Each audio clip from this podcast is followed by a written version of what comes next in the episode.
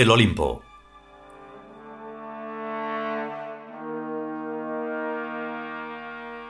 Trigésimo quinto capítulo. Sexta parte.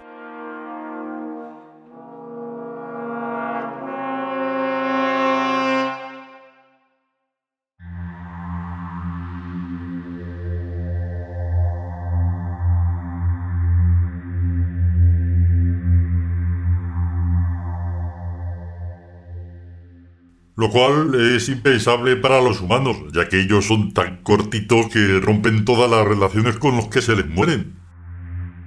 ¿Qué sería del mundo humano sin la muerte?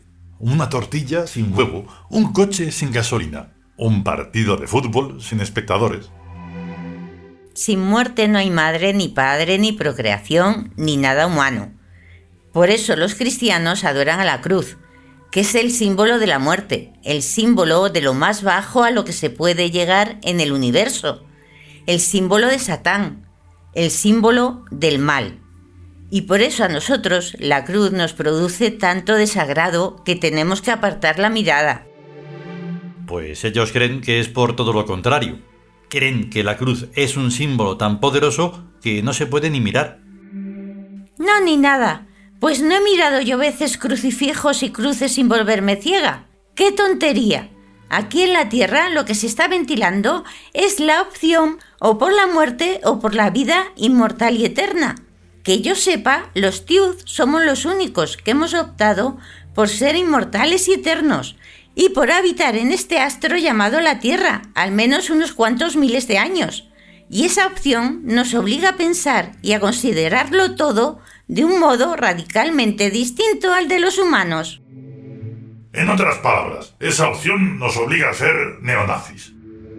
Entendiendo por neonazis no a neonacionalsocialistas, sino a algo que no tiene nada que ver con ninguna forma de nacionalismo ni tampoco con ninguna forma de socialismo, sino solo con el imperio de los dioses, que aquellos nazis de Hitler presintieron oscuramente algo que está interviniendo realmente en todos los asuntos del mundo humano.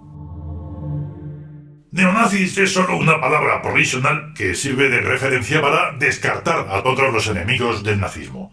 Cristianos, judíos, demócratas, socialistas, humanistas y rojeras de todas clases.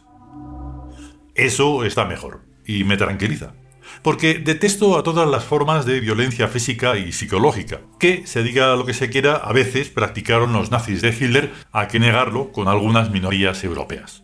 Aunque no tanto desde luego como la vienen practicando desde siempre los demócratas yanquis con los indios y con todos los pueblecillos débiles de la tierra, y aún siguen practicando los demócratas judíos con los palestinos y con cualquiera que se ponga por delante. Apelar a la violencia, física o psicológica, es siempre un fallo y un fracaso que solo suscitan odio y reacción. Por eso nosotros no les tocaremos a nuestros enemigos ni un pelo de la ropa, por más ganas que tengamos de masacrarlos, sino que usaremos para eso a otros humanos y a las misteriosas fuerzas del destino que controla la magia. ¡Oh, qué alivio! Yo ya me veía empuñando una metralleta de terrorista y poniendo bombas en el metro en una hora punta. Tranquila, que no van por ahí los tiros. Nuestras armas son mágicas y operan con sutileza y desmesura y muerte natural, ante lo cual nuestros enemigos no pueden reaccionar. ¿Qué digo reaccionar? Ni siquiera darse por aludidos. Seamos prácticos. ¿A cuántos ha matado el terrorismo en 20 o 30 años de estar dale que te pegó? ¿A un millar de personas, por ejemplo? Esas nos las ventilamos nosotros en menos de media mañana con Sui, la diosa muerte, que es nuestro arma mental más poderosa. Ya hemos visto que los dioses son máquinas mentales. Sui, la diosa muerte, también lo es. Tanto en el mencionado modelo Sui como en el modelo Amentet. Pam, pam. Y muerto, ya sea con Sui, que es lo usual, ya sea con Amentet. Es con lo que los tíos nos venimos cargando a los humanos desde el principio del mundo, y hasta sin darnos apenas cuenta. Ay, no me digas que los humanos son mortales solo porque los Tius hemos venido a habitar en la Tierra. Digo, somos los Tius los que ya en el lejano Paleolítico inferior inventamos a la muerte. En aquellos remotos tiempos en que nos llamaban brujos y hechiceros.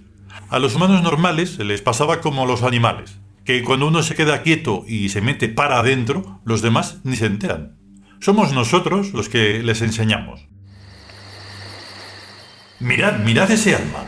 Se ha metido para adentro. Eso se llama muerte. Ellos dijeron, ¡Oh! Y desde entonces no han dejado de morirse por cualquier cosilla. Pero eso no es matarlos propiamente hablando. ¿Cómo que no? En el universo psicológico solo existe aquello que tiene nombre. Sin su nombre de muerte, la muerte no existe. Compréndelo. Lo que no tiene nombre no existe. Eso está clarísimo. ¿Cómo va a existir para ti aquello de lo cual carece hasta de una simple palabra para poder referirte a ello e imaginarlo?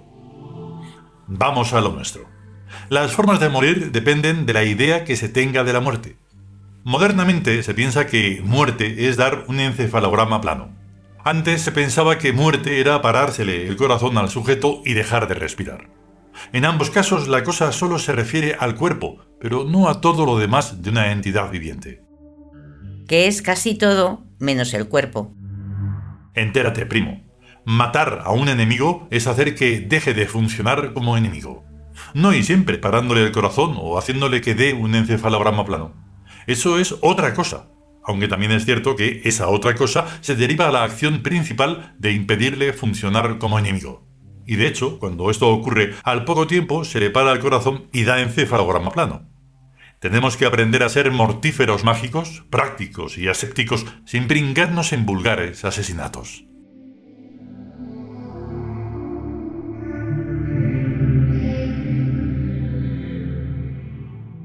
continuará.